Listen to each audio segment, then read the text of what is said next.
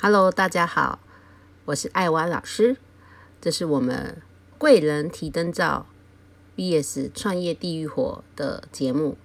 我们要跟大家分享我们的第一集，第一集的主题叫“创业好难，为什么要创业？”好，这个是很多学生会问的问题，我们会给你一些方向，你要先问自己，什么是你的创业初衷？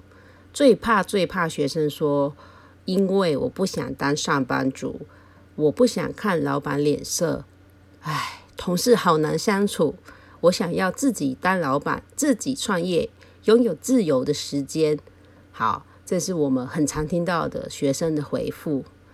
当然，这个初衷真的很重要。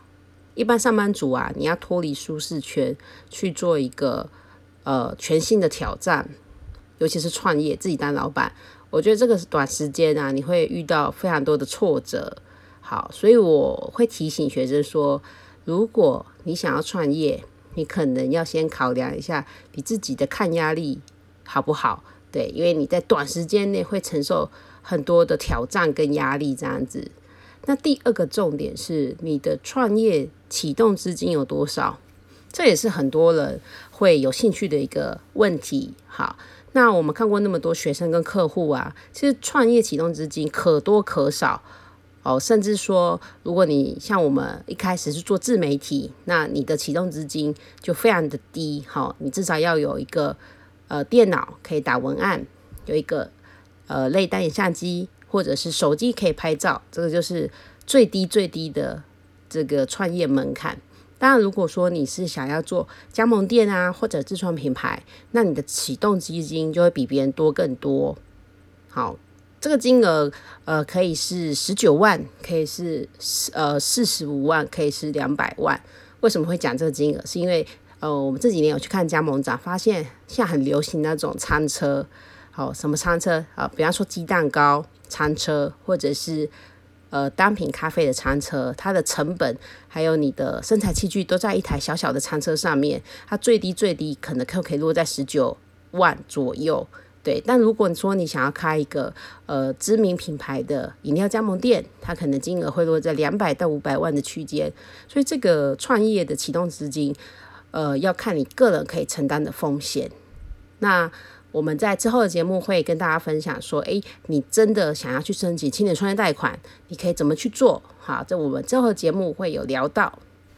那第三个是你要问你自己，你的专长和兴趣足够支撑一家店吗？这个问题很重要，因为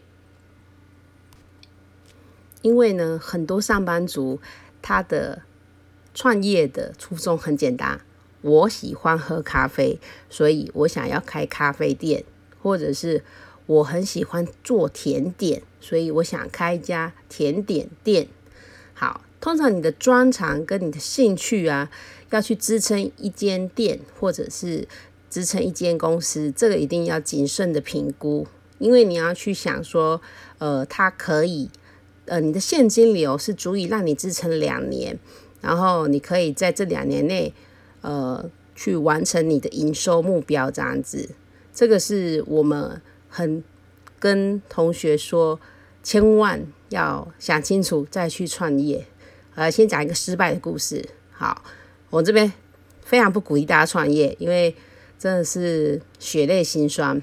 我这有个客户啊，他在我们新竹开一个呃早午餐店，然后那时候他们夫妻开店的契机是因为。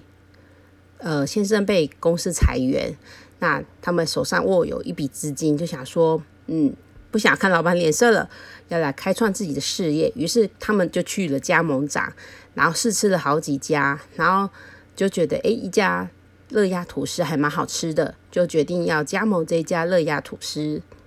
那因为开一家店啊，除了你要给加盟主这个加盟金，还有去采购这些生产器具。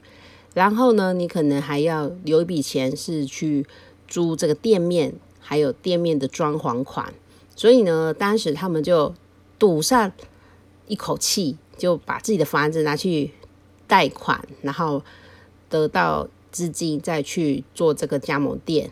那一开始呢，他们想的非常的天真，好，先让自己家的人进去做，然后再请两个工读生，然后才发现说，诶，真正开了店啊，那个来客率很低，而且每日营收也很差。这时候他们就开始紧张了，因为如果你每一天的营收没有到达你的营业目标，那你一个月就要烧掉十几万，半年就可以烧掉六十几万，这是非常恐怖的一件事情。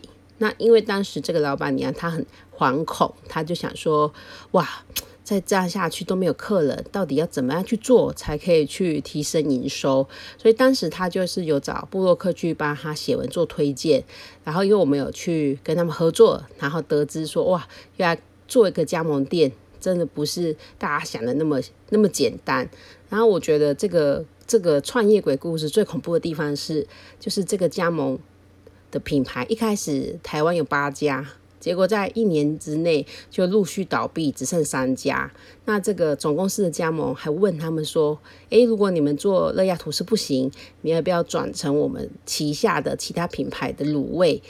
他们当然不愿意啊，因为等于又要重新出发了。所以，我们从这个故事里面可以去看到说：哇，你要慎选你的加盟主，因为他是不是呃签约前跟你说的？很漂亮，说会辅导你到赚钱，这是最常遇到的陷阱。好，但是你真的把钱跟货款都汇给他们的时候，就不是你当初想的这么一件事情了。对，所以那时候我听他讲，我可以深刻的感受到说，哎，这个这个母亲，因为他们的分配是妈妈一样在原本的公司上班，那这个爸爸的部分就是固店这样子，然后。